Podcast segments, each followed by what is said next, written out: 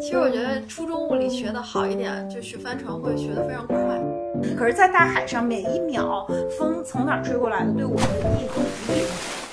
大家好，这里又是一期 Sly Open 和 Holy Duck 的串台节目。我们再次非常开心的邀请到了 Vivian，我和薇薇在这里，然后我们三个人的这一期叫做《不可描述的快乐之大航海》。耶耶！我们开启了我们的大航海时代了。是的，特别开心。我跟呃 Vivian 一块儿去学了帆船，所以今天想跟大家分享我们学帆船的体验。嗯，对他们俩其实行动力高到我都追都追剧都没有这个追上。突然有一天他们就说啊，我们正在学帆船。你们是去哪学帆船了？厦门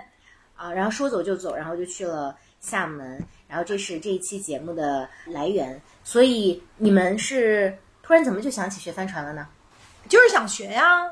呃，我想想为什么哦，是因为我想想，我我觉得最早的溯源是不是咱们每年都要学一些新的东西？就是在户外的领域有想想有一些新的尝试吧。然后我一直都特别想学帆船，因为有对海洋有一种。呃，向往吧，然后就是也也看到了一些呃，周围有别的朋友在在学帆船，就特别羡慕。后来我就去呃问了一下，呃赞赞也上过我们的节目，他他也去呃考了帆船的这个就是 ASA 美国帆船协会的这个证书，然后我就问了一下他在哪儿学，哈，他给我推荐了现在的这个呃学习的教练叫 Jason，我们就去嗯厦门。跟他约好了去去学的，大概是四到五天的时间。嗯，因为我们距离上一次咱们一起录呃串台，其实大概有一个月的时间。是的，那上次我们还在聊越野跑。对，那时候你们还沉迷于越野跑，呃，还有一些呃还有什么来着？桨板。其实当时的水上运动，你们做的更多的是桨板。对对，桨板是一个城市运动，可是帆船就是要在大海里。可是桨板你们不也去了海上试过？哦，对，是的，嗯，但是好好玩程度还是不一样的。我觉得帆船比桨板好玩多了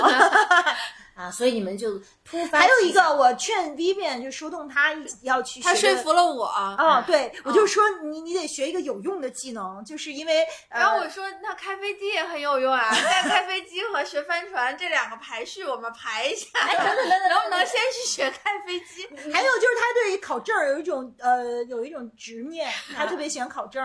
哦，那先回到说有用的这一趴，你们是怎么觉得 帆船和开飞机会有用呢？应该是要使用技能啊！万一你有一天在我们要逃离地球，对，我们要从一个大洋跨到另一个大洋，就是那以前唯一的方选择是坐飞机啊。那如果会了帆船，你就是有另外一个到到达彼岸的一个途径。但这个实用技能跟我们日常人说的实用技能 差的有点远。首先，什么情况下才会出现？你要跨越大洋，然后去到彼岸，然后你还得有一艘帆船，然后还想到开飞机。首先，你还得有一辆。一架飞机 可以租啊，帆船也可以租。嗯嗯，其实有了帆船以后，就是整个海洋都是你的游乐场，那是这史上最大的游乐场没有之一。所以它就跟因为呃越野跑就大山是我们的游乐场，然后城市的话你就是跑马拉松、骑车呃什么的，但是帆船就把我们带向了一个全新的领域，那个就是海洋。哦，这样讲好像还挺有诱惑力。嗯，飞机就是天空啊，那就更大了。嗯，宇宙都盛不住，盛不下我俩了。你俩真的是，所以从有这个念头到成型是多久？我种草可能有有一年吧，但是一直在等着，就是跟小伙伴一起去。其实我上次去厦门出差的时候，是专专门去见过呃我们后来的教练，也去看过那个训练的情况，去了解了一下，然后就特别喜欢那个教练，因为他是一个。特别特别呃热爱航海的人，还有他就是他自己，嗯，已经完全跟他以前的这个工作和生活切割，从啊浙江搬到了厦门，然后他特别喜欢那儿，人每天都在海上。因为他在海上的那种，嗯，快乐特别有感染力。对。然后我就跟他聊了聊，就特别觉得特别有意思。就是当时就是缺小伙伴儿，就是得就有人跟我一块儿去，就会更好玩了。后来我就用考证和这个特别有用的 实用技能来说服了我。对对对对对。但是其实是还是挺值得的，对不对？是一个特别好的感受和体验。所以薇薇，你从听到这事儿到做决定去花了多久？我我就是张可能两分钟吧。对，就很快，因为我做决策的，就是因为我首先问我们在那个开飞机和划帆船两个二选一，为什么我们要划帆船？然后微微就跟我说，我们可以考证儿啊，而且花不了多长时间啊。他我可以说服教练，五天的课我们四天就上完呀。嗯，哦，然后我说那好吧，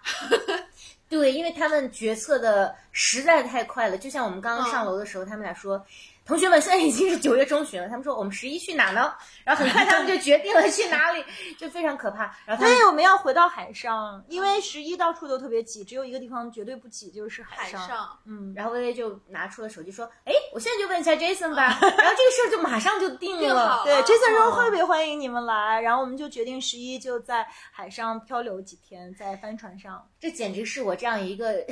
缜密规划所有行程的人不可想象的一件事情。九月中才做国庆的计划，而且在五分钟之内两个人就达成一致，并且跟对方约好了时间，然后又回到了海上。所以学帆船这个事情也是，就是灵光乍现，然后就去学了。对，而且我觉得我们俩很搭，就是微微是这种想起来就一定要疯起来的那种人，然后我是就是一旦制定了计划一定要执行的强迫症患者。强迫症患者，对，他是绝对超级有执行力。所以从你们俩做搭子玩户外运动已经大概有一两年的时间了。嗯，啊，你们每次的行动都是这么草率的决定的，这是我知道的。然后你们有有没有哪个决定觉得有点后悔，或者没有，没有，从来没有。都每次都超乎想象，超越预期。是的，嗯其实帆船带给我们的快乐也超越了预期。所以我们来讲讲帆船吧。就是一一个人第一次去学帆船是一种什么场景？你们是在哪学的？啊，刚刚提到厦门门的这个五缘湾，嗯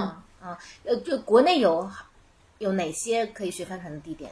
我们只比较了解的是青岛和厦门。当然我，我觉得理论上有海有帆船的地方都可以学，呃，上一期我们海南肯定可以。对，有嘉宾提到上海，现在可能上海附近也有嗯，上海有。学帆船的基地，嗯，所以你们去到了厦门，能描述一下那个典型的场景是什么样的吗？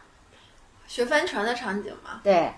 是描述课程嘛？对对对对对，如何如何开展？就是理论加实践。嗯呃，上午去学理论，嗯、其中包括就是整个这个帆船的构造、机械原理，然后就是特别重要的是这种结结结绳的方法，因为帆船它其实靠完全是。嗯，特别是纯无动力帆船，它完全是靠风嘛。那你这个帆的方向什么都是靠绳索来拉动的，所以我们要学去怎么去呃系各种各样的绳索，它其实是有不同的功能。嗯然后上午我们就在呃屋里学理论，还有一个就是澳，就是厦门的这个厦门的特点是下午才有风，上午是没有风的对，帆船完全是靠风呃才能走嘛，所以上午我们把理论学会了，等风来。然后等风一来，我们就跳上船，就就跟 Jason 一起出海了。嗯对三个人一艘船，我们还有开始的时候有两个小朋友，小学生呢对，而且学的特别好，哥哥和妹妹好可爱。然后很多人就是小朋友，他也没有那么小吧，就是特别小的小朋友，有一种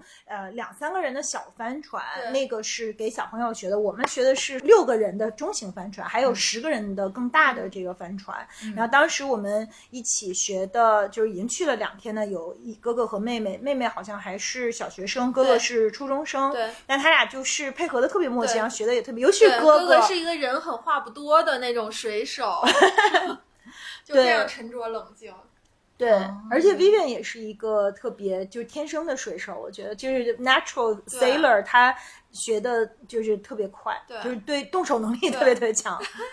就而且就是，其实帆船你刚才说的场景，就是你等风来，就是你才会发现原来等风来，还有靠天吃饭这几个字，其实在帆船这个运动里面是一个特别浪漫的，嗯，一个一个动作，嗯。就是你在等待这个能够航行的这个风来的这个、嗯。这个条件之前，其实你是非常的平静且耐心的，嗯。嗯。嗯，他们都是就是在那儿喝茶呀、聊天啊，就是在码头找一个地儿喝咖啡聊天儿，然后就看着风向，风一来就呃赶快上船那样子。就是我觉得就是好像我们接触的有限的这个特别热爱帆船的人，似乎都很佛系，就是他学会了跟大自然相处，就是对于对大海的那种呃又。热爱又臣服，就是、就是，而且他们也都在海上经历过那种就是大风浪的时候对，呃，把帆都收起来，你要去去在那儿呃在在船舱里面等待风浪过去的那样的一种经历吧。对所以就是跟大自然的这个呃关系特别特别特别的紧密。对，嗯然后就其实，在帆船的这个运动里面，有一个就是我们经常要去看的一个专业术语叫气流线。嗯，然后气流线它很固物象的一个一个表现，其实就是它在帆上贴了一个毛线长毛团儿对 毛线两一对拃长的一条毛线，嗯，然后就是其实每一个你你的舵手是要时刻去观察，就特别是在逆风航行的时候要去看风从哪来，风大风小，嗯然后你的这个气流线是否稳定，就是去观察那一根毛线。嗯，所以我们来聊一些更具体的，就比如说我没有完全没有接触过嗯帆船这项运动，船是什么样的？因为你们刚刚提到的有船舱，因为我以前在菲律宾的时候接触过那种没有船舱，就是一就是像那个一一叶扁舟一样，上面有一个帆，那个也叫帆船。也是，帆船可能有不同的，就当然我俩不专业啊，没有认真去系统的是什么。样的？我们学的是有一个小船舱，大概最多能坐六个人的那种六人帆船，就是它是有前帆也有主帆的，然后有一个小小的这个船舱，对，大家坐在两边的舷上。对，然后也有一个发动机，那个主要是万一完全没有风的时候可以哦那提供一，部分的动力。对，嗯是的，哦，所以它还是相对比较安全的。然后你们刚刚提到的理论课，除了书本的部分，就是结绳的部分，也是要实操吗？就是要理论课里面就会实在椅子背儿上就可以练，啊就是要练，要学，就是嗯，咱们学的打了几种结，还记得吗？复习一下。其实每一种都是有用的。比如说，你把那个防撞球系在那个船的那个侧沿，就是停泊的时候来去防撞。然后你停泊的时候，因为我们正好我们从厦门飞回北京以后，厦门马上就是那个台风季台风了来了，对，然后你怎么来去打那个羊角结，把它很稳定的固定在那个码头，然后包括说我们升帆，然后来去打的帆和那个杆桅杆之间的桅杆之间的那个结，就是。呃，你能扛六七级大风，然后都能能能够把这些帆很稳定的去去牢固的状态，其实就它就是这个，你要学会打绳结，其实就是你要学会摩擦力，还有就是中国的那种什么鲁班锁那种绳扣，其实就能理解它这个绳结为什么是这样设计的。嗯所以其实你稍微动动脑子，你就能够去理解，然后并且很快的去学会它。嗯，嗯还有就是他说学了那个两根绳，你就可以随时弄一个那个晾衣架儿，就晾衣杆儿，啊因为你知道那个绳子之间是怎么样可以，就是它其实越拉越紧的那个关系，然后可以随时用绳子变换出很多功能来。对，嗯，所以理论课是半天，第二天还用学吗？每天都有一理论课，还要考试几百道题。啊，然后下午就有风，下午有风就出出去，对，嗯一直到大概七点多回来吧，就是等到傍晚的时候回来。所以每天在海上得有好几个小时。六个小时，六个小六七个小时吧。嗯。哦，那你们会去到离离海岸线很远的地方？对我们去到离金门很近的地方，因为正好是厦门嘛，就在那个金门海峡那儿，然后我们可以一直开出港口很远，就对金门的岛上的那个楼房都能看得到。啊，和那其实再往前一点，我们就到金门了，而且我其实完全不知道，原来我们离金门就是那么的近，嗯，对，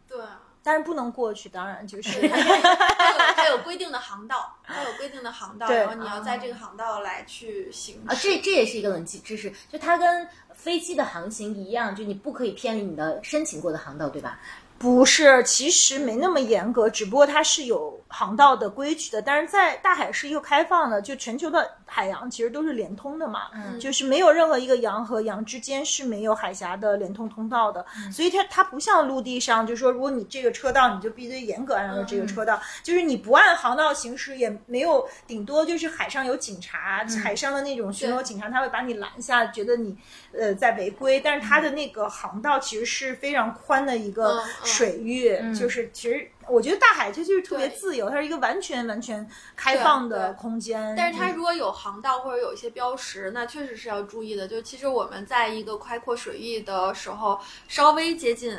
呃岸，但是我们看上去很远，但实际上下面有礁石。我们曾经听到过那种咣咣一下就是撞击礁石的声音，我们立刻又回到那个就是有标识的航道内的。就对其实左红右绿，左绿右红，就看就是前面是开阔水域还是封闭水域啊。然后它有推荐航道，就是它要看这个标识，它是红绿红，比如说你要看第二个颜色。的就是就是推荐的颜色，然后你要按照这个去找，就是其实大海有它的一套交通信号系统。哦，所以其实你们学的理论课里面既包括，比如说如何去判断驾驶船，然后也也也一样，就是你要会看海上的红绿灯儿。啊，明白。对，而且其实就是再远一点，就是有一些基础的海图，就是海里面有地图，就是有些基础的海图，我们要要要学会看，就是哪里有水槽，哪里有沉船，嗯，呃，对这个那个，它那海图上还有包括说这种深度，然后那个一些主要的航道在哪里，就是我们要去去简单的看一看。当然，我们实际的这个六个小时，其实并就是还是在那个就是五缘湾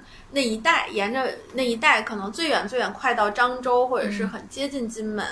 那个，但是就是你周围还是能看到那个陆地的。啊，但实际上就是说，嗯，资深的帆船玩家，你真正在海上是没有信号灯的，就是在出了港口的那个真正的公海的开阔水域，还有就是它其实是没有信号的，所以呃，以前的航海都靠罗盘，要靠航海地图，是你是没有办法靠手机导航的，嗯，因为只有在沿呃就是跟基站没有离那么远的时候，才能够有导航。那真正航海，比如说有很多人就是沿着中国的这个海岸线，就是环环一圈，嗯或者是甚至环环球，对对对，就环球的这种呃帆船的航行，呃，在这个很多时候其实是是没有，就手机是没有信号的，所以那你只能靠卫星电话和最原始的方法去辨别方向。嗯，所以你们这一次是都在呃信号覆盖的范围内，对所以相对比较安全。其实，嗯，其实就是有没有信号，其实和安全没有关系。我对觉得就是安全是安全跟风有关。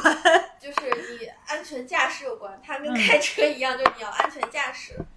对我有一个特别深的体验，就特别就是帆船很多东西都特别反直觉，比如说你那个桨，它你你往就是它它是它驾船是反着的嗯，就你你想让它往左偏的时候，你的桨要向右偏。对。然然后还有就是说，嗯，其实，在大海上航行有一个最深的感受是，你逆风航行反而是更快的，然后特别凉快，风吹着你特别舒服。然后迎风航行就觉得进了一个就是赤道无风带，就感觉你的船都没有在动，然后帆也是。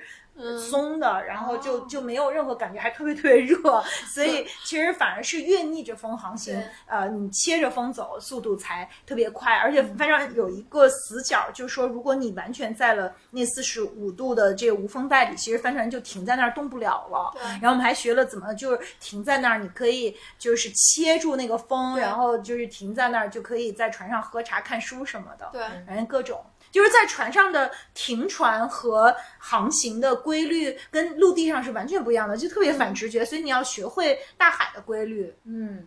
所以四天时间里面，你们对大海的规律的了解有越来越深吗我们？都要，嗯，就是它整个的这个完整的这个呃这四天，你都要学会，比如说。他刚才说的那叫逆风停船，就我要顶着风，正顶着风，然后你要把帆横过来，这样的话它才有一个就是顶着风的力气，让你的船停在那里，你就可以把船锚放下去，你可以坐在那儿喝茶，你大家可以休息一下。然后用帆兜住那个风，对。对吧？就是哦九十对。度这样的话，它有两个相反的力，可以让船停在海中间。对，而且我们还要去模拟你怎么在海里救人，嗯。就把救生衣扔下去，然后那个你怎么来去锚定这个这个掉进水里的这个救生衣，然后我们怎么把船开回去，转一圈儿，开压远远对开出去再转回来，因为就不像车嘛，嗯你你不可能就现场对，因为它有风还有洋流，是非常难以控制的。对。对，然后那个你还要去去救到这个人，然后我们就会发现很多的这个学员在一开始的时候都会开着船直直的把这个人碾压过去。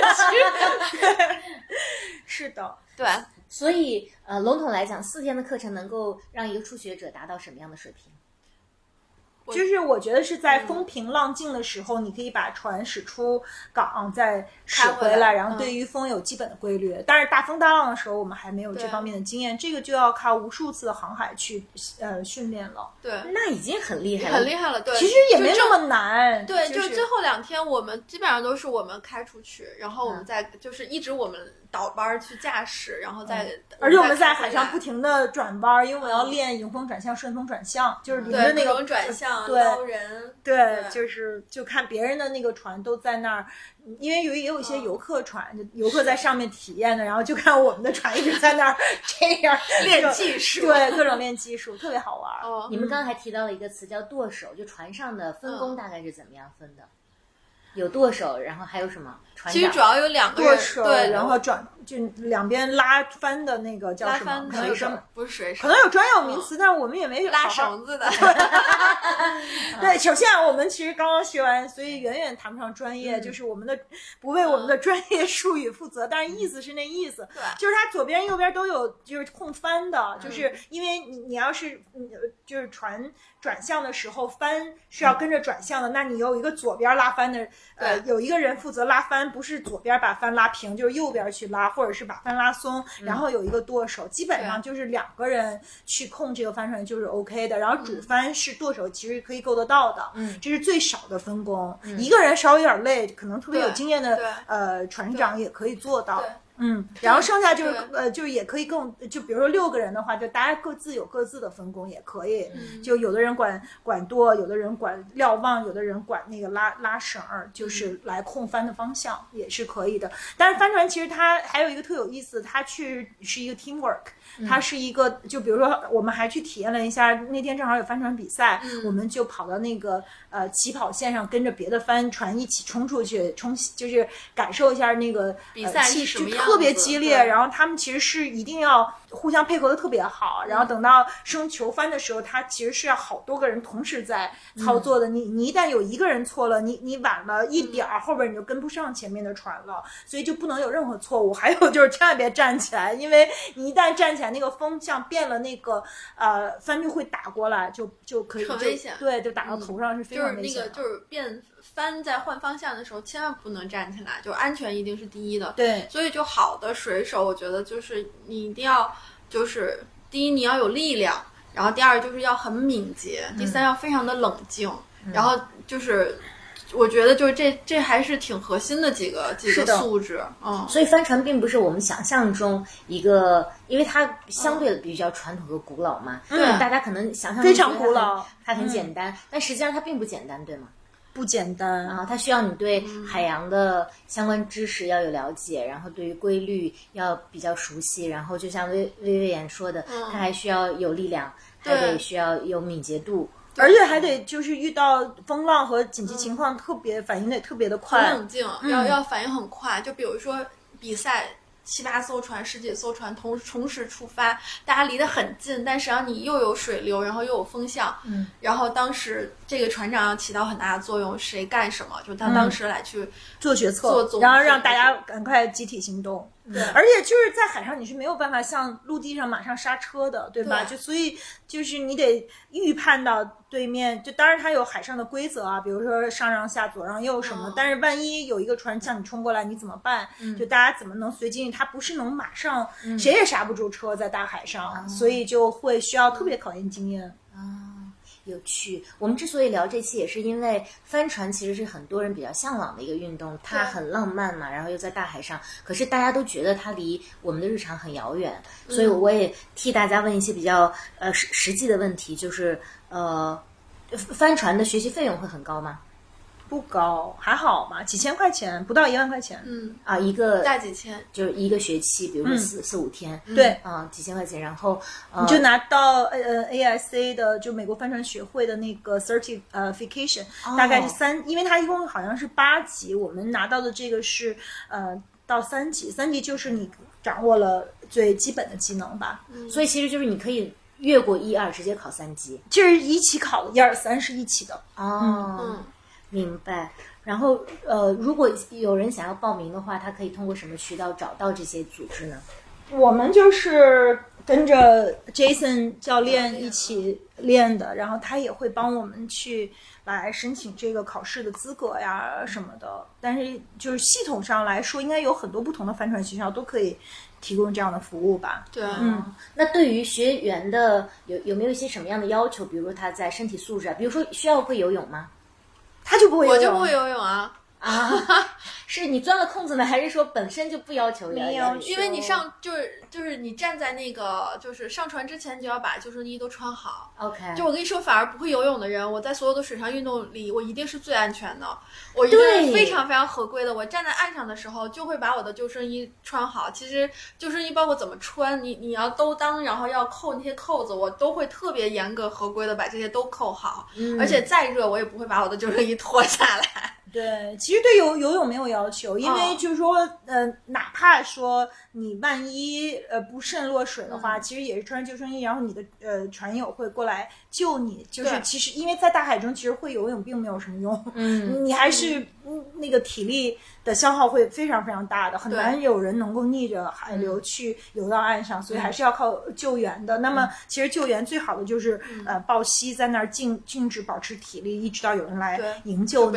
对，嗯。所以其实游泳并不是一个。呃，必须备的技能，就是说，即便嗯主要的原因是你即便是会游泳，你可能也 survive 不了这个大海。然后我刚才看了一下我们的这个 certificate，其实是我们学了幺零幺和幺零三。幺零幺是最基本的，就我们那个船叫 Keelboat boat，Keelboat 的最基本的航行技能和就是海上航行的最基本技能。然后后面还有一直到幺幺零十几，那我们可能刚刚学了一和三，然后后面还有很多很多可以去学的，嗯，嗯，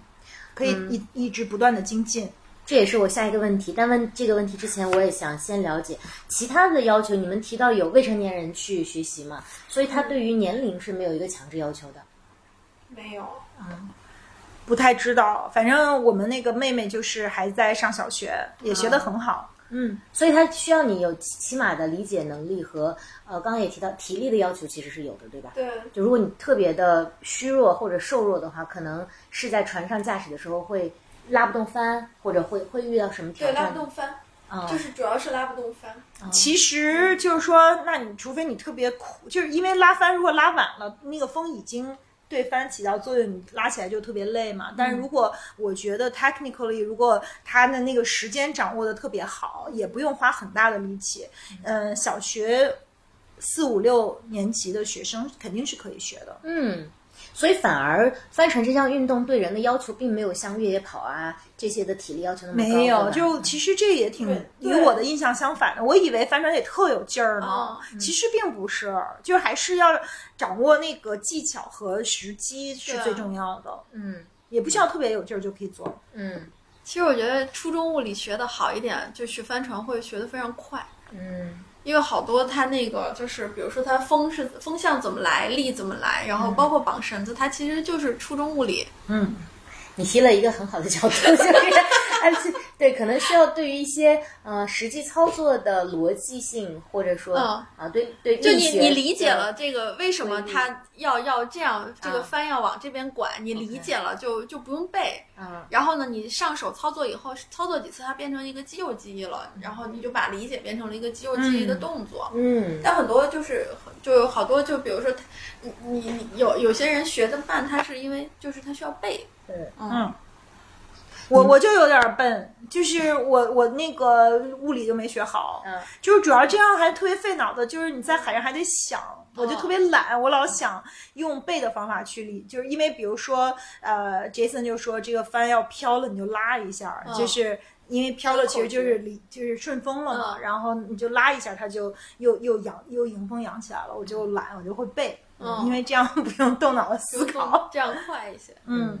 所以你们其实完成这个学习到现在也不到一周嗯，啊、你们俩最直观的感受是什么？太好玩了，就是嗯，我觉得在大海上特别快乐。然后对呃，我们就是学后来学习的时候，就是也有好多特别喜欢帆船的小伙伴，他们就是只要有时间就跑到海上去，就算我们在那儿学习，在那儿忙活，然后他们就把那个脚伸到。就因为帆船行驶的时候，它其实是歪着的嘛，对还有它一边兜风，它另一边就是这个帆船是其实是竖起来往前开。水手干活的时候，我们就坐在舷上玩，对，然后可以。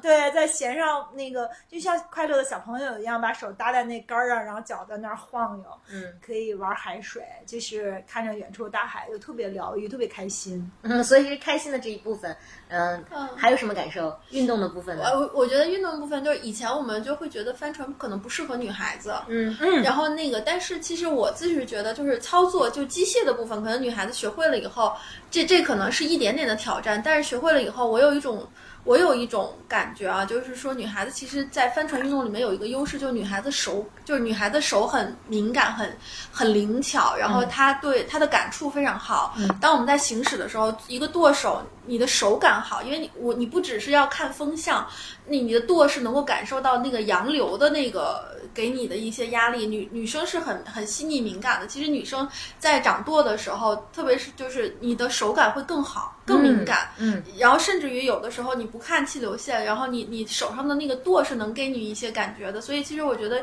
这也是女舵手很有可能的一个优势。嗯。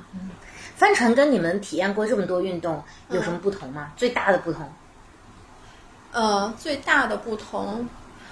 我觉得其实我觉得还是一个场，就是一个是场，就是场景。嗯就因为以前我们就是在山里跑，然后那个在陆地上，在河流里面，嗯在大海里面，就是它是另外一种浪漫，就是就像那种，就是它它有几种浪漫，一个是我们去回顾大航海时代，它还是有一定的扩张、强者，然后那个去很奔放的，然后还还有一种就是就是。就是大海其实还是能激发人的一种，就是海里航行啊还是能激发人的一种那种动物性。嗯，就是当当我们是一个四足落地的动物嘛，人类是四足落地的动物。当我们乘坐一个感觉好像要飞起来的工具，然后在大海里航行的时候，就是我们有一种那种那种动物性就就上升了。就是你你做舵手的时候，或者是那个海风吹着你的时候，这个这个这个呃帆船行驶的非常的快，甚至于就是它整个。船是倾着，因为你逆风，然后速度越快，它其实船倾的角度是越越越越厉害的。它的这种刺激感，其实是你你会对这个大海，就是你既既敬畏，然后又有那种你征服到它，你是一个强者和胜利者的一个兴奋感在里面。嗯，你刚刚提到速度，帆船的航行速度会很快吗？风大就可以有风就可以的嗯主要看风。嗯嗯，就是主要是风。其实帆船特别有意思。它就是它有严格的规则和制约，但它又有无限的这个自由和对可能性。当然，你永远都要受自然条件的这个制约，特别是洋流和和风向，它决定了你的呃速度。呃，很多时候航线，你一旦掌握了这个规律，就如果你是能够 on top of 这个规律的时候，你又在大海上就是特别特别自由，你可以去到任何你想去的地方，而且它跟陆地上是非常不一样的，就是因为陆地上你是用双脚踩在陆地上去嗯。来接触你的周周遭的这个环境的，你去去感受，用脚去丈量土地的，但是在海上你是没有办法去这么做的，你基本上是用风在理解海，嗯。用水在去理解海，就用它本身的这个东西去呃去跟海。嗯，发生关系，我觉得这个呃，整个的这种给人带来的这种感受特别不一样。它激发每一个人，就像 Vivian 说的，就是他的这个潜能特别不一样。就是你要去理特别深的，比如说我们在路上走，其实你你不用特别理解风在哪儿。比如说我们在城市里面，你跟或者哪怕是越野跑的时候，你根本不会去想说风是从哪边吹过来的，嗯它对我来说有什么意义？可是，在大海上，每一秒风从哪儿吹过来的，对我们的意义都无比重大。嗯。对。所以就是你会关心的东西是非常不一样的。嗯。然后你就是对大自然的这个规律的理解，因为地球上百分之七十以上都是海洋覆盖的，其实它是一个对我们这种。城市老鼠再加上内陆老鼠来说 是非常陌生的一个大自然的一大片的场域，就是它是什么样的一个存在，是什么样的一个状态，就是特别的不一样，给人，而且它无比的开阔，对就是有无限的这种呃可能性，但是你又得特别勇敢，因为嗯，大自然可以给你呃阳光灿烂，可以给你特别美妙的这种航行的感受，但它可能也会带来大风暴，它可能会带来电闪雷鸣啊什么这些，在海上可以遇到各种各样的非常惊险的情况，而且你在船上永远是动的，就是、就是。就船永远在晃，只不过是 晃的厉害还是不厉害。然后你永远都在一个动态里面去跟自然发生关系，你要让船呃和帆跟就是当时的这个自然条件能够完美的有一个关系，就是其实它就是这几个关系组成的一个、呃，所以就特别有意思，它永远都在都是动态的。听你们俩讲完，我 get 到的关键词有像野性。啊、动物性啊，威廉提到，像呃薇提到的，它其实有一种英雄主义在里面。嗯，那我想聊聊，因为你们俩尝试了非常多水上运动，除了在海里面的桨板，你们也尝试过冲浪吧？嗯，也潜尝试过潜水。呃，那帆船跟这这些运动相比，它们的区别又在哪里？就他们跟海的关系，或者人在当中。我觉得帆船的对于要求我们对自然的理解更更深，就是它的这种嗯规则和征服性的这个张力之间就更强。比如说，如果是 scuba diving 的话，那你其实只要掌握你怎么去。呃，穿 BCD，然后跟氧气瓶的关系，然后面罩，嗯，就就下去就行了。就是它是比较简单的，但帆船就是你每一分钟都要再去呃思考，你你要不断的去调整自己。但是实际上其他的运动很少有这样的，你就是掌握好一个就冲出去就行了。但是我我帆船不是这样的，每一分钟每一秒钟你都要在不停的去调整和感受，嗯，你的周遭环境，这可能是我感觉就是。呃，最大的区别，嗯，就是它受呃自然环境的影响，它跟自然环境的关系是特别大的一种动态的关系。对，就你们观察，现在学习帆船的人都是什么样的人？我觉得我们接触的，我们因为刚开始学嘛，其实我不知道有没有所谓的帆船圈啊，我们还离那个圈非常远。但是以我对于我们教练的这个观察，就是。首先，他就是超级特超级热爱这个，嗯就他在海上那种快乐，他自己的那种状态就是特别好。反正他，因为我们也稍微聊了一下，他以前嗯家里也开印厂什么的，反正也有一份儿挺好的收入和和工作，但是他就是举家都呃搬到厦门，就是因为他特别特别热爱帆船，他买了，他说他第一次买了一条自己的船，根本都不会开，也没考过证儿，就跳上去就出海了。啊，他不是先学帆船，而是先买船是吗？对，他就买个船，船就是然后就冲出去了，后来才开始学的。后来他就教很多人，我觉得更他这个教学的主要原因是有更多人陪他玩儿，这样我们他就说啊太好了，以后又多了两个女帆船手，这样我们就可以随时可以跟她一起去呃玩儿或者参加比赛。然后她主要的乐趣就是她可以去参加各种各样的呃帆船比赛和、呃进行帆船的不同不同的这个航行，比如说去到西沙呀，去到海南啊，嗯呃这些地方就在大海上，就是她有一种特别快乐和自由的状态，而且其实很躺平。她对于呃陆地上那些很多就是俗世对，就是好像人类社会的那些呃东西都你挺远离的吧。就是在海上，他就是，我觉得他是一个心灵更自由的人。嗯、他宁愿臣服在大海的规则里，不愿意去臣服在人类社会那种。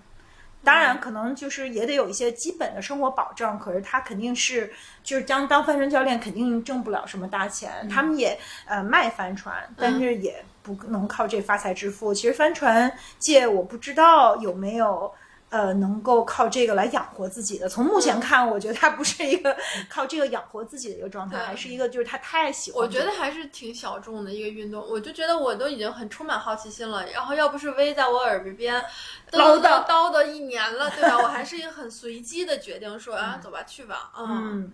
是的，就是我也很难想象说我能去驾驶帆船。嗯，嗯，因为尤其是作为一个不会游泳的同学，先学会了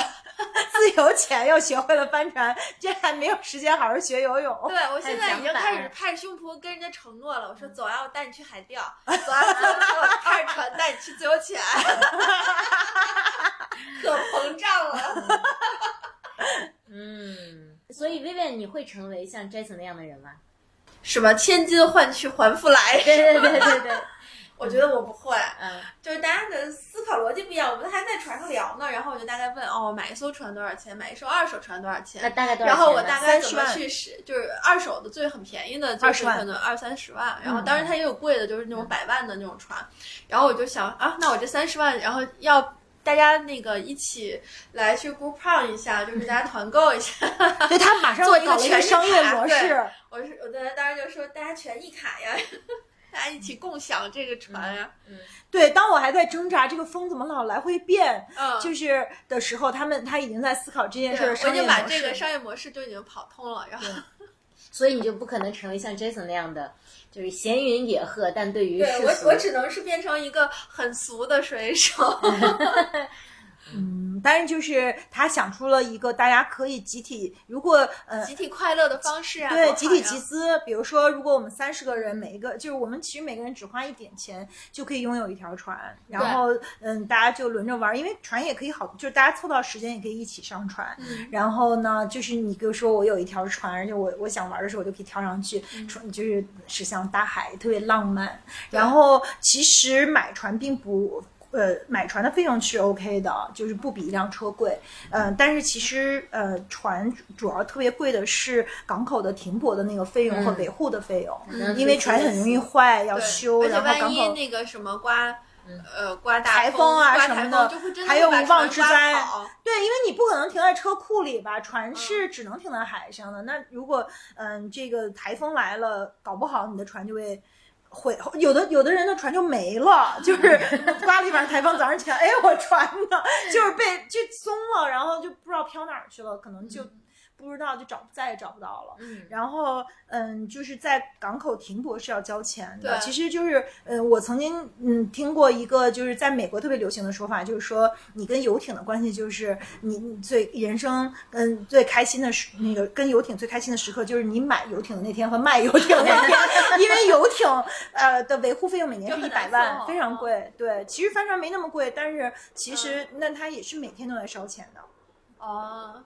啊，所以它跟私人飞机可能是一个道理。就你买私人飞机，有些人努努力也能买到，但是也是你去维护它，或者是建一个停车库或者租一个的费用就很是的，没错，差不多。但是我们比如说，如果去 Jason 找 Jason 玩儿，嗯就特别象征性的收几百块钱，就可以在玩海上快乐一整天。对所以我们的结论就是说，好像拥有一个船并不是特别性价比非常低，的一件事儿。操心这个船。嗯，嗯，所以 Jason 现在的商业模式就是教课教学，然后卖船，参加比赛，参加比赛好像是费钱的，没法赚钱。对然后以及偶尔接待这种老老的学员回来玩几天是吗？对，那个更就我觉得那肯定挣不着钱，还天天请我们吃饭。对，啊，他还请你们吃饭，让你们交那点钱。对，天天请吃饭。对，所以就是他真的是本源上的快乐，嗯就很纯粹的快乐，就这件事儿上。所以就是也也想，就是我在船上也在想，其其实就是谁跟你一起玩儿，因为船这个特别像有些电影，它是一个就是比如这个电影可能就是在这一个场景下拍的，嗯，船上也一样，就是可能这六个人一直在你在船上，嗯，就是你跟谁一起玩儿，而且谁经常和你一起玩儿，也是很重要的一个选题。而且得需要配合的特别默契。对，嗯，所以你你们这一次除了 Jason 和你们俩，还有就是那两个小朋友是吗？呃，有小朋友后后面两天还有一个在哈萨克斯坦做生意的小哥，的小小伙子啊，啊，你们这一次的这个队友都还蛮神奇的。嗯，他是为什么学船？他也喜欢嗯，他觉得哈萨克斯坦又没有海。他是中国，他他中国人他家他家在长厦门的，哦，可能就是因为他在哈萨克斯坦做生意，所以他对海有了更强烈的向往。但我们这次去厦门，然后就很多厦门的朋友接待我们，然后。这些人在厦门生活了很多年，然后就是土生土长人，他们从来没有想过要去学帆船，是的，要去就是可能他们也有那些很很有钱的大佬的朋友有有游艇啊什么的，但是他们从来没有说我需要去学习一个驾驶帆船的技术。对，学帆船和玩游艇的人是完全不同的两种人群。嗯，而且帆船是非常非常机械性的，它完全是靠风靠帆，嗯。就是它一种就是纯手动、特别原始的一种对。呃玩法。其实很多人他就算在海边生活，也从来没有想过自己要去掌握这门对 手艺。对，我也在想，因为嗯、科技的发展，现在其实是有类似于游艇或者其他，就是至少是有现代动力的、呃船的这个解决方式。但是帆船可没意思了。啊、所以其实你们想要的就是那个原始的跟风跟对海。就是那种手动的感觉驾特别好。驶帆船，它是每一个动作都有正反馈的，就你你每你你每一个驾驶的动作都是有正反馈的，嗯嗯，这个东西让你很着迷是吗？嗯很着迷。就是其实它是有难度的，然后而且它的驾驶是需要你很有，我觉得是要有力量的，对，嗯，有力量，然后你也很懂得这个东西，因为它只帆船只能走之之字形，嗯，它不可能一条线儿就是对，你想穿过那桥洞嘛？你啊你觉得那桥洞就在眼前，然后你啊就冲着那个桥洞，你是必过不了桥的，你一定要用之字形迂回的迂过回的去。过去，就是他嗯教给我们很多道理，就是很多对事物的理解也对会变得非常不一样。然后对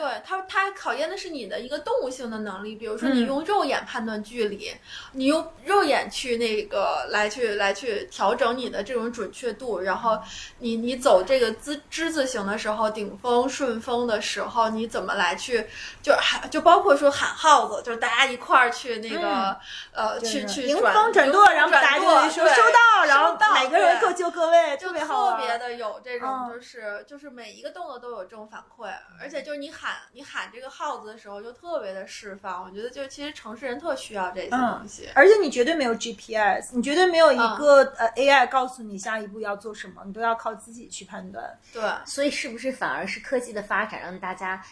至少有些人吧，更想去回溯原始本能的一些对呀、你想就是呃，我们其实也在说，就是说 AI 一定会让所有人都变得越来越傻，因为你嗯都不用去做任何的这个自己的判断了。对比如说我们要是现在扔在大森林里，你大概率就直接死翘翘了。如果没有、嗯呃导航，大家都不知道，就没有那种动物本能去呃根据日月星辰去判断方向，根据太阳的位置去呃判断方方向。对呃，大海里更是，可是大海里就是它至少现在，其实船就是如果你驾游艇，它是有 GPS 的，但是帆船就是一个最古老的对记忆。如果你想当年人类大航海时代，就是征服整个大海，那个时候是没有就是蒸汽机发明之前嘛，就完全是靠风。然后这个大海有多么的这个广大，然后你要从一个呃。那么大的这个水域，就是，而且你每天都得计算好，你什么时候才有可能到一个岛上或者接近到陆地，你才能有补给。那海上你要带够多少淡水、多少食物，然后遇到大风浪的时候，你得特别的坚坚定的去，很冷静的去处理这个对呃，就等着风浪过去。那个时候，我觉得一定是非常的史诗般的，就是我们可能都，如果你没有在帆船上，你是不能理解大航海时代的那种宏大和人类去征服自然从。呃，包括你想，就是波利尼夏整个的这个就如果是我们把波利尼西亚看成一个国家的话，它的疆域一定是全世界最大的一个国家，就是它能够让人类去到一个我们在陆地上不可企及的呃距离和方向，特别神奇，就是那种宏大和对自然的那种征服和人类去探索全新的未知。嗯，因为陆地上就是再怎么样，就我们可能在一定程度你也就是当然出出了天圆地方，大家其实是嗯、呃基本上是有认知的，但是大海就是充满了全新的认知。当年他们也不知道向这个方向使，那个时候甚至就是那整个的这个历史嘛，经度是怎么样被发明的，然后罗盘，然后就是你你就是比如说哥哥伦布的那个时代，他怎么样？他以为自己去印度，但是其实到了一个全新的大陆，因为那个方向是从来没有人有有过走过那么远，这个靠航海的这个技术的啊、发展和经验，慢慢的去是积累的，就是是觉得特别的神奇，就是人类对自然的探索和征服，就是嗯，就是就是所谓的星辰大海吧。就我觉得在呃，其实星辰大海是靠帆船来征服的。对，而且对。而且对我们现代人，就是他更有这种就是自然的感召。比如说，我们从五缘湾，这是厦门的五缘湾，然后我们往那个就是就第一点啊，就是我们在上头两天课的时候，可能教练他还会说，哎，你往那个往往这拐，往那拐，你去设定一个目标。等到后两天的时候，他就说你自己做决定。嗯，我只是就是哪块不能开了，我告诉你。但是其他的你自己做决定，你想往哪里开，你有这种就是开始自己当一个船长的决策权，然后你会觉得就是哎，这这种征服是我自己能去做决定的。还有一个就是刚才就是说，我们作为一个现代人进入到一个呃新的航海时代，就是有一个特别浪漫的事情，我就记得好像就是离厦门很近，就是漳州嘛。嗯，然后我们就在船上讨论漳州的水果有哪些哪些水果，就是可能头一天我们见了一个那个漳州本地人，他就说当当地哪哪些水果，然后其实我们就往漳州那个方向开，然后其实远远的望着那那一片是漳州，我们满脑子想的就是，我们就把漳漳州想成了一个花果山了，哦就是其实这就是我们现代人。去看待，就是从大海里面去看陆地，我们幻想中的一种浪漫场景。啊，是的，嗯，嗯，我觉得和当年大航海时代他们想的啊，我踏上这片沙滩，满地都是黄金，我觉得没有什么差别。嗯就是就是这种这种兴奋感是一样的。嗯，通过你们的叙事，这件事情又变得更加浪漫了。呃，薇薇之前讲到说。呃学习帆船其实还是挺考验勇气的。嗯我有一个特别深的感受，就是在海上，你是非常害怕的，因为你的不确定性太多了，你也不知道。而且海太强大了，它把你碾碎，就像嗯我们碾碎一只蚂蚁一样。所以你们在海上会害怕吗？刚开始有点害怕，特别是那个就是不会，还特别不会的时候，还是有那当然有有有 Jason 还好，但是嗯，还是我觉得如果我们碰，就是我想象如果突然出现嗯大风暴什么的，还是挺害怕的。因为那天那个哈萨克斯坦那个小哥不也说，他们有一次出海的大风暴，还 Jason 突然跟他说你要小心啊什么，然 后吓得他，对，就是还是有恐惧的，因为我们对于未知的事情都充满了恐惧。对，因为我自己学拉丁美洲研究嘛，学拉丁美洲最大的主题其实就是大航海嘛，因为大航海开启了一个就是全新的。呃，文明的时代，然后呃，我就想起，就连在，就把我以前读的书都连在一起了，哦就是这个陆地文明和海洋文明的这个本质的区别。对就是陆地文明它是有疆界的，就是陆地文明最重要的是，比如说万里长城，就是这种是陆地文明的一个标识。对就是我们靠堡垒，我们靠 castle，就是靠长城来抵御，就是我们要封把自己封在一个安全的呃城池里面，然后我们再去抵御外来的这个入侵。然后陆地文明的这个主要的。呃，征服的方式和呃掠夺的方式是靠一城一池的得失去一寸一寸的攻城掠地的，但是它这里面最大的成本就是统治成本。嗯就比如说你想象所有的这种陆地大帝国，它征服了以后，其实它是很难治理的，然后治理不好就会发生内乱，然后这个帝国就崩塌了。所以陆地文明的逻辑跟海洋文明是非常不一样的，而海洋文明的逻辑是海洋是没有边界的，而且海洋。的每一个海域都是相通的，你冲出去以后，嗯、你是不可能刹车的，你也不可能建立一个封闭的海域去像陆地一样把它给封起来。对但是海洋还有一个特点，就是说你没有。你不需要去统治，因为海洋上大家都是极度自由的，它是一种，所以它唯一能够做的是自由贸易。所以海洋上的军事逻辑和贸易逻辑是跟陆地完全不一样的。就是比如说，就如果我们现在看中美关系，就是说对于美国来说，它现在就是一个海洋的霸主。那其实对美国很像是一个超大型的岛屿国家，因为它周围没有任何的陆地会对它形成本土的威胁，所以它所有的它就可以投入大量的国防去做呃海洋的这个秩序的这个维护。可是对于中国这种陆地国家来说，我们的军事的这个呃支出一定一半是要建立在陆地的军队上的，因为我们四周都有各个国家是可以入侵到我们的边界的。对啊、这个只是纯理论啊，但是就是嗯就是美国和英国这样的国家，它为什么曾经是日不落帝国？它用英国的这种海上霸主，也是因为它是一个岛屿国家。对对他来说，这个世界没有边界，因为你在海洋上就有特别特别深的感受，就是它是没有边界的。然后呢，它维持了这个海上秩序，那它最大的就是它可以通过这样的自由贸易去。去寻租，就是通过自由贸易去收税啊、征税啊，就是呃通过贸易来赚钱。那现在中美冲突也跟这个有关嘛？就是因为我们变成了最大的贸易霸主，而美国还是最大的海洋霸主，那他就亏了，因为他花了这么大的精力，呃，去维持一个强大的海军，去呃征服海上的这个秩序。可是真正的获益的方就已经不是美国了，就如果你看贸易的总量来说是中国，就等于他花了这个钱，然后中国在呃海洋文明中呃获得了最大的红利，那他就当然就不爽了。所以这个其实这个底层的逻辑，就我觉得帆船。我反正就老想这个，就我学到的那些从大海海事啊到现在的这个所有的这个海洋文明的逻辑，其实就是只有在真正的海上的时候，你才能有特别特别这个深的感受。嗯我还想到，就是我们不是去参加那个比赛，有一个大黄鸭嗯在海上嘛？它是是那个呃帆船比赛的那个冲就是起跑线的那个那个标识。然后曾经就是呃，因为就是它这个大黄鸭，其实它就充分的呃。就是代表了海洋的这种连通和自由性，因为九二年的时候不是有一个货船就装了好多好多那个嗯橡皮黄鸭就、就翻了嘛，后来对。泄漏了，反正就是，然后这个大黄鸭就一船的塑料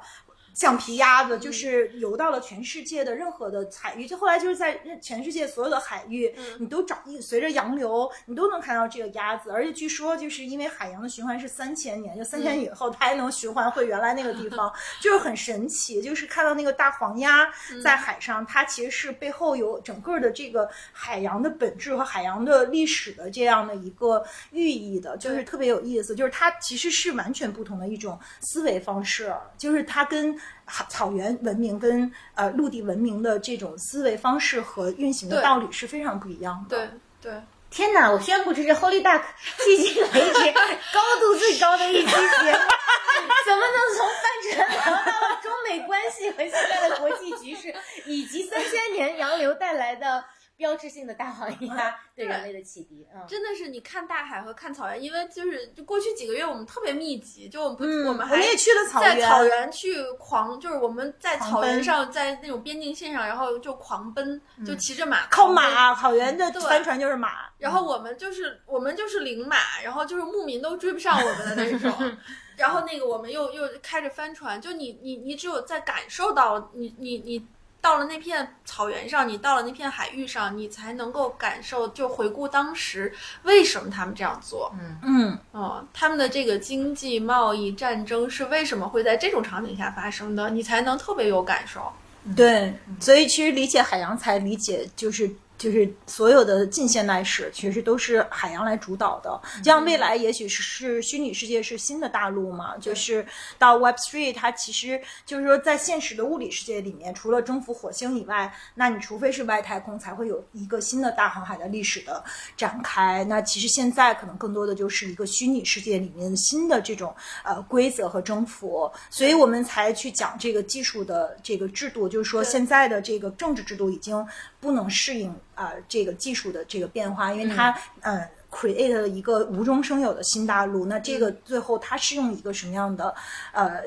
规律和和思维去呃决定一百年以后的未来？我觉得就特别有意思，就说明什么事儿都是可以上价值的。然后你刚微在呃这个艳光四射地在讲这一切的时候，我就在想，那你们当时那个坐在弦上，把脚伸到水里面泡脚的时候，都在想什么？都在想一些宏大的话题。我有，我也有有在想这个，但是大部分时间就是放空，就是觉得自己就是一个开心的小朋友，然后把脚啷啷在那个船舷边上，就特别开心，看着大海，有一种莫名开心，不知道为啥。薇薇，你想什么呢？你想是商业模式？他想的是买船还是不买船，以及怎么才能那个把那个发买学帆船的钱挣回来。我肯定是在呃，我我在想什么？因为七个小时太长了，什么都想，就也聊天嘛。什么都有，就是你嗯肯定要首先关注驾驶本身，就是你一旦熟练驾驶以后，就开始扯七扯八的。嗯，所以你们觉得 Jason 平时如果在不教学生的时候，他在海上会想什么呢？就是玩儿啊，哦，他想的是去哪儿什么的，就玩儿，跟一切跟航海有关的东西。嗯，就你看，人类真的是星辰大海，但又到每个具体的人身上，大家所思所想，可能可能其实真的都不太一样。嗯嗯，但是我觉得海洋也特别，至少我看到的就给人一个更宽阔的胸怀吧。因为对 Jason 也讲了，他们那个别人朋友拿着他的船去比赛，后来帆船船杆撞断了，然后要修，然后他几个月都不能去比赛。但是还是他说的很风云淡风轻的。对嗯。其实要是我在想，一般人就气果是我们死了。对，你要把我手机摔了，我肯定哎。人家不给他赔新的，就说那个，那你这是旧船，我不能给你买一个新桅杆，我得给你弄一二手桅杆，然后给他先换了一个二手桅杆，又不好用，太老旧了，嗯影响他的比赛成绩，要要去换就好麻烦。然后也有很大的损失嘛。但是他就是觉得，哎，都没关系，这都不重要，就是真的是云淡风轻的。对，所以就是你就经常看海，就是人其实是非常开阔。胸襟会不一样。对你，你至少装的是全世界，就是你想的是我我哦，对我还学到了一个，就是整个的福建文明的牛逼之处。嗯你想，就是福建人就是中国的犹太人，然后他们征服这个世界，流散在全世界都是靠海，因为对福建人来说没有海关这件事儿，没有 visa 这个东西，就只要帆船能到地方，他们一夜点之后就都到了。同意了呢，对，就 就是他们只是需要去跟妈祖说一下，嗯 然后他们妈祖庙特别特别多，然后他们嗯。拜完妈祖以后，乘上一个小船就可以飘到任何呃世界上只要能够帆船到达的国家，他们都能到，所以他们遍布东南亚，有很多人在东南亚也变成当地的这个大商人嘛，特别是那个马来嗯。马来西亚、印尼什么的，对，然后嗯，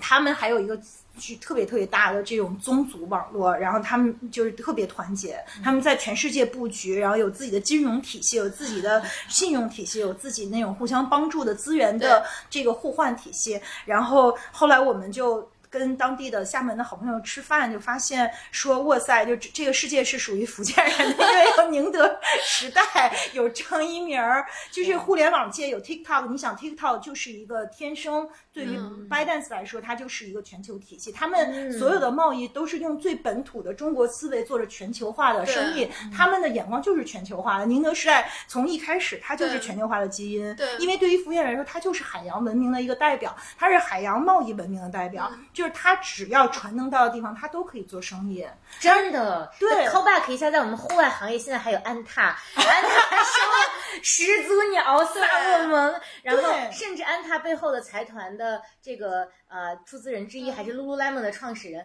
就是你想想，安踏其实用他的方式，现在一举变成了全球第二大的运动的霸主霸主。对，嗯嗯，他也是福建人。对，就是福建人天生有海洋思维，他就是全球贸易对，因为只有他，他不是我们那种，就是他他的年没有国界的这个限制，是因为在海洋里面国界根本不算什么，嗯。所以福建人的这种全球思维，在现在的这种是大航很先进性的，对海洋文明时代，真的就是有先进性，就他们的贸易思维就是升维打击对。其他的商业模式的。我们靠着福建的一点仙气，这一期节目也深为打击了。一下就从帆船运动一下子上价值到这么高，我这个主持人都不知道如何往下接了。我下一个问题都拿不出手。我想问一问，学帆船需要什么具体的装备？感觉都问不出手。装备啥？就是有衣要一服鞋个帆船子有什么特殊要求吗？没有，就防晒嘛，嗯嗯，就是海上待七八个小时，还是呃需要穿防晒服的。我俩前两天都穿的那个呃，就是比较有科技含量的面料的防晒服，最后一天去奥莱尝试了一下福建的运动 特别便宜的运动产品，然后发现就是挺还是好用的，对，也挺好，真的防晒效果一般，因为它嗯没有，它很便宜，就是。指，但是防晒的指数还是有点差。但是总的来说，其实就是防晒加一个航海手套就够了，帆船手套，因为你要拉绳索什么的嘛。啊，所以这个手套是呃特定的。就是要就是要戴手套要头，因为你戴手套你要防滑手要灵活嘛，你又要打结，又要拉绳儿，对然后还要防滑，其实所以得有一双呃，最好还是有一个水袋吧，我觉得比较好，因为水经常会进到船里，所以你就把所有东西都扔在一个水袋里，就就 OK 了嗯。嗯，对没了，特别简单。没有什么，就是对，没有什么装备，就是防晒。对，大家都包的跟粽子似的。对，而且我们其实你可以做到航海七天之后回来还很白，嗯，因为在你又不跳进水里的话，你就永远都可以裹得特别严实，而且就是而且有风，会行驶很凉快。很凉快。风对皮肤的伤害会很明显吗？但是我们一直戴着面罩，嗯在照片里根本看不出来是我在驾驶。对我跟我的教练说，我去学帆船了，给他发照片说，我这两天不能上课去学帆船。他说我怎么知道这个是你？说的很有道理。嗯，那你们从这一次回来之后，还想再接着学习或者有进一步计划吗？这不是马上又去了？对啊，这不是说 哎，你们马上去不是只是去玩吗？还是去学习？学可以玩学就是学，嗯玩就是玩。对对。所以，所以对这项运动，你们还是有长久的想要去投入的计划。我们想就是，嗯，有机会可以去参加比赛吧，就是我们肯定是那个小白在边上可以那个一起对就行，反正就是分工嘛，大家，但是去体验一下帆船比赛是什么感觉？对团体运动的话，就是你可以贡献你的能贡献的东西，比如说我。我手感好，我就当舵手，然后那那我有绝对力量，我就去去牵那个帆。嗯，我我觉得就是你们俩甚至已经有了参赛的想法了。我们有，有 我们大了对考证儿和比赛都特别的执着。执念。呃，我还跟我那个美国朋友 Brian，他他们嗯。就是他有那个十人的航海的那个经验嗯，然后他们原来就是从加拿大出发，一直行驶到克罗地亚，就是在航海在船上待十天，有人负责做饭，有人负责嗯。干这干那，就也是就是他是那种更大的船，就有四个 bedroom，就有嗯就是四对儿夫妻 couple 可以可以一起在那个船上，就是那种大帆船。对然后整个东南亚都装不下我们了，我们要、是的，你那个去尝试。我我特别想去波罗的海对去航行。我觉得我们一定可以去的，就是我是有规划的，就是我们现在先就是在同一个港港口出发，然后再回到同一个港口，然后我们再去跟教练来去商量，让他训练我们看怎么能够去换一个地方，就是呃换一个港口落地，就白天出发，然后晚上在另外一个城市去停泊下来，我们那个在在岸上过夜，然后再下一步我们就可以在船上再去训练，在船上过夜。这样的话，基本上你就完成了一个呃循环，你就可以开始那种几天的行程。那我们可以从三天的行程、五天的行程、七天的行程，我们开始一去尝试。我觉得去对吧？波罗的海不是梦，就是你你只要科学的训练，你都可以做可以的啊。嗯亲爱的听众朋友们，这两个女人太可怕了。大家还记得上一期节目里面，薇薇安说她接下来要组织一次骑马，然后在呃国境线上去旅行的这样的一个 tour，然后现在他们已经要去波罗的海了。我看亚洲是放不下的。哦，哭哭哭哭哭！对，由于他们行动力特别的强，所以我觉得下一次串台的时候都不知道他们已经获得了什么样的新的技能，或者已经去哪了。但是目前可知，十一他们又会重返海洋，对吧？嗯，是是的，而且帆船其实不是大家想象的那么难以企及，就是它成本可控，而且，呃，学起来就就我们有这么长的海岸线，很多地方都可以学帆船。嗯，安全性呢？你们感受上？很安全，非常安全。其实帆船好像想翻是，哦，对，说起这还有什么瓷器史嘛？因为以前的海帆船还有压舱，嗯就是帆船不翻，是因为它的那个设计，它其实是就是底下还有一米深的那个船体。嗯就是以前就是去海洋贸易的时候，不就是把瓷器放在下面，就是嗯瓷器和和整个的这个海洋贸易史的关系嘛？就是它其实是那个压舱石，嗯还有当年就是整个拉丁美洲的那个好多城市的那个路都是、嗯呃那种鹅卵石，就是从就是欧洲运过去的，就是也是用来做压舱石的。但是就是因为有了这个设计，其实呃船是非常稳的，就算在最大的风暴里，你只要把帆收起来，静静的等待风暴过去，其实船是很难翻的。对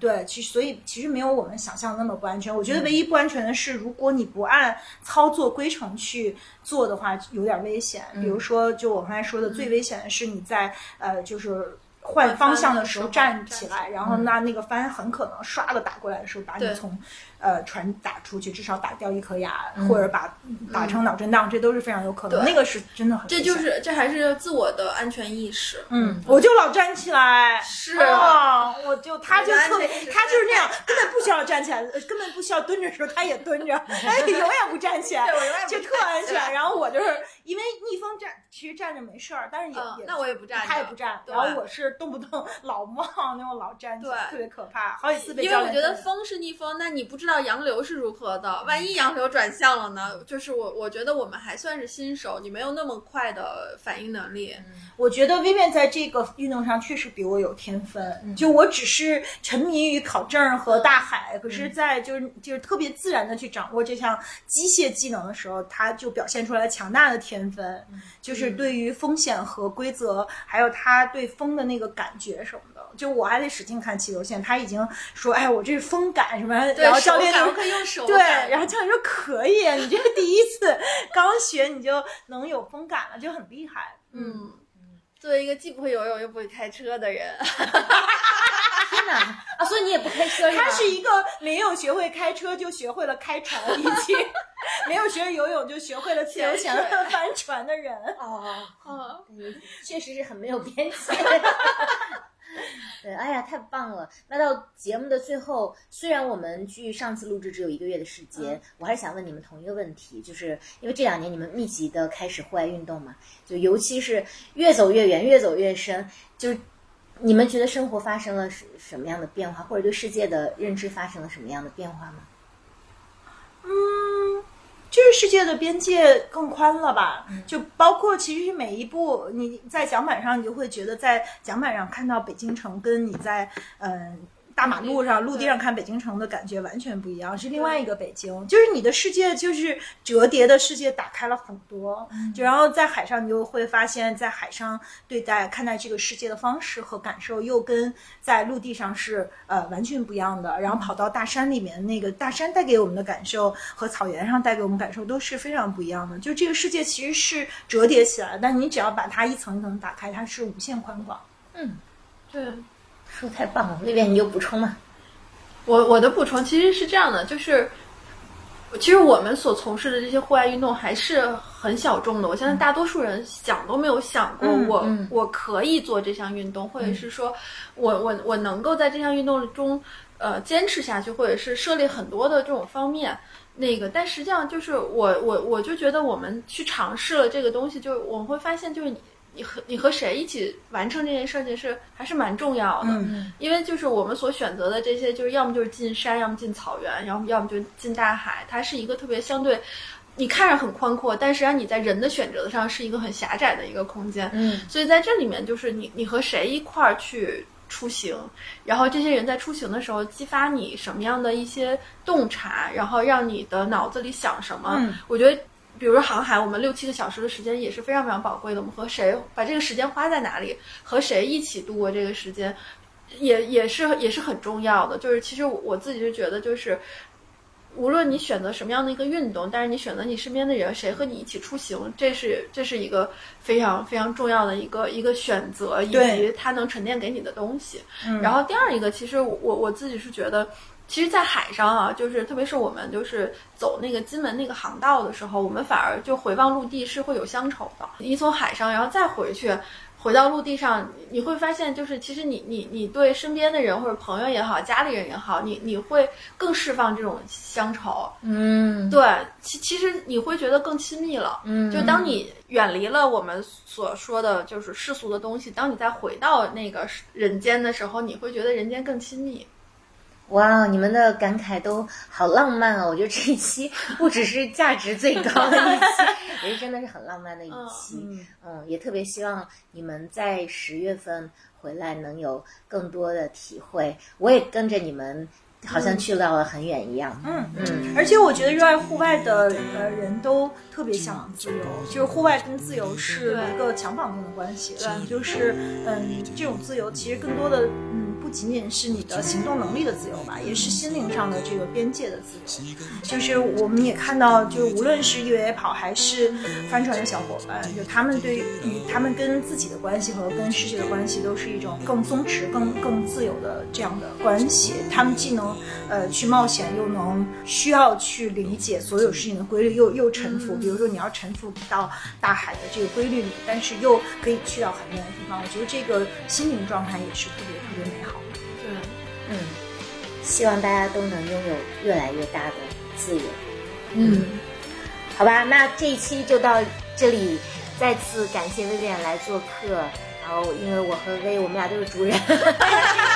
薇 好像也变成了嘉宾一样。呃，又一次一起录了串台，串台，对开心。好，那大家拜拜，拜拜。